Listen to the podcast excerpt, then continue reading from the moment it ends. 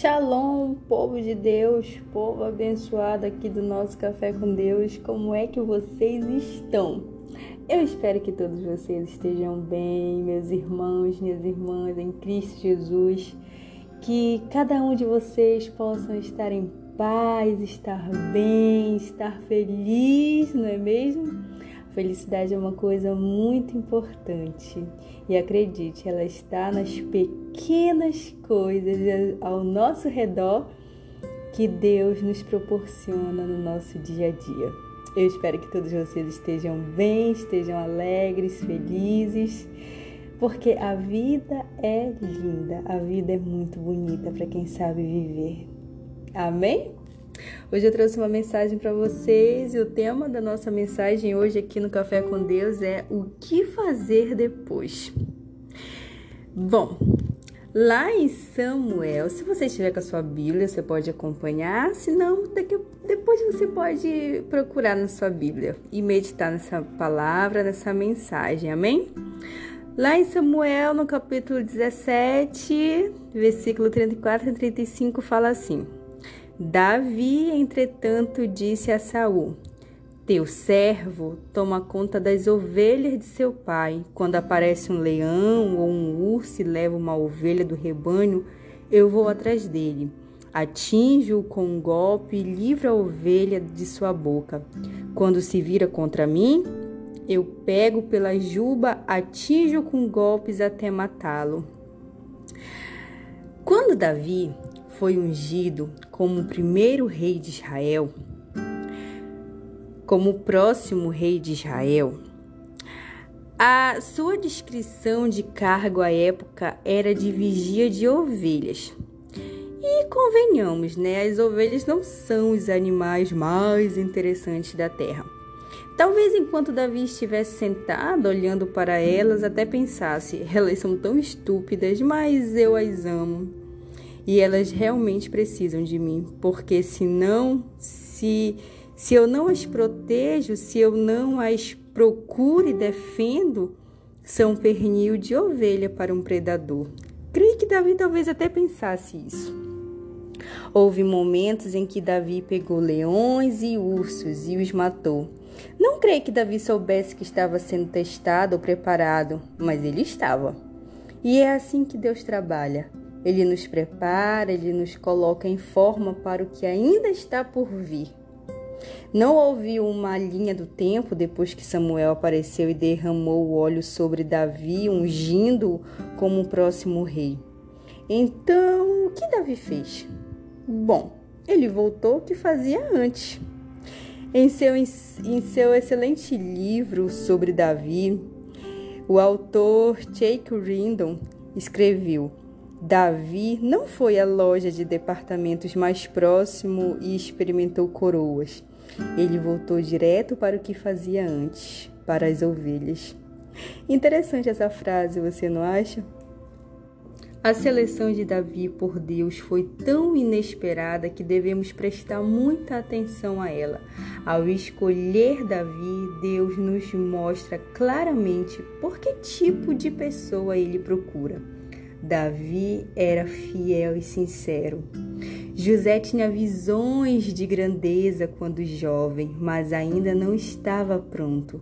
Deus o estava preparando para o próximo ato e ele não percebeu, não sabia. Deus permitiu que ele fosse preparado antes, e não é que Deus quer que soframos, mas cá entre nós. Se você parar para pensar nas lições que aprendeu e o nível de maturidade que ganhou depois de uma fase difícil, você sabe que isso te fez alcançar um nível de sabedoria maior, de maturidade. Tem muita gente que se tornou melhores como pessoas, como seres humanos, depois de um certo nível de sofrimento. José era um sonhador, mas Deus sabia que ele ainda não estava pronto. Quando você não souber o que fazer, volte para a última coisa que Deus lhe mostrou. Trabalhe duro, seja fiel no que Deus colocou diante de você e ele lhe mostrará o que fazer em seguida.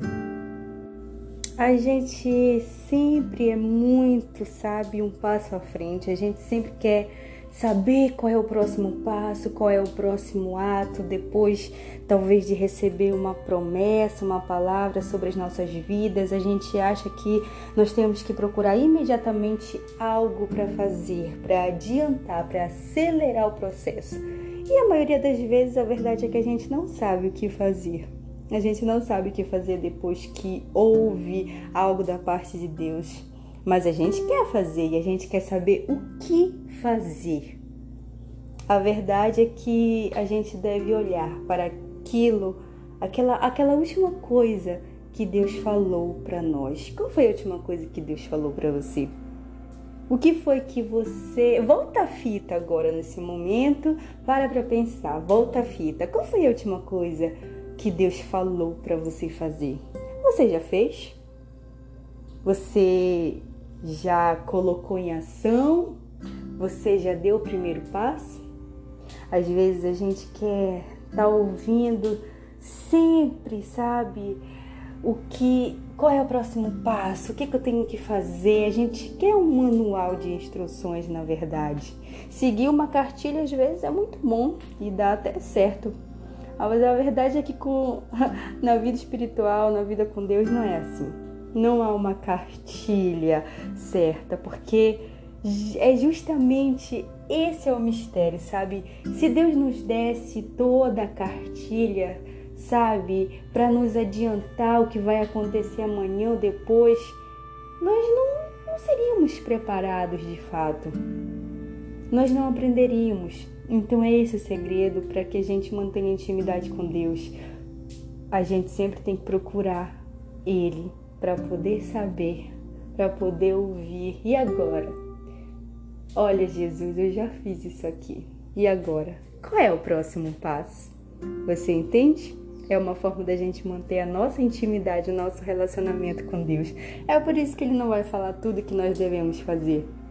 Mas ele sempre fala algo diretamente para nós sobre o que devemos fazer, qual é o plano dele para nós, qual é a nossa missão, de vida no mundo espiritual. De que forma você, de que forma, sabe, Deus quer te usar? Você já parou para pensar nisso? Então, se Deus já falou para você o que você tem que fazer e você ainda não fez, bom, volte para essa última coisa que Deus te falou e comece a colocar em prática. Comece a colocar em ação. Eu tenho certeza que o próximo passo já está pronto, mas Deus só vai te revelar quando você fazer o que ele te falou e você ainda não fez. Amém? Acalma teu coração, fica tranquilo. Não precisa procurar por um manual, por uma cartilha. Deus quer manter a intimidade, o relacionamento com Ele, contigo no dia a dia. Você entende isso? Eu espero que sim, e eu espero que essa palavra tenha edificado a sua vida, tenha te fortalecido hoje. O nosso café com Deus vai ficando por aqui. Bom, o que fazer depois dessa mensagem? Eu te sugiro meditar nessa mensagem, refletir nessa mensagem. Amém? Fiquem todos com Deus, um grande abraço. A gente se vê no nosso próximo podcast aqui no Café com Deus. Tchau, tchau.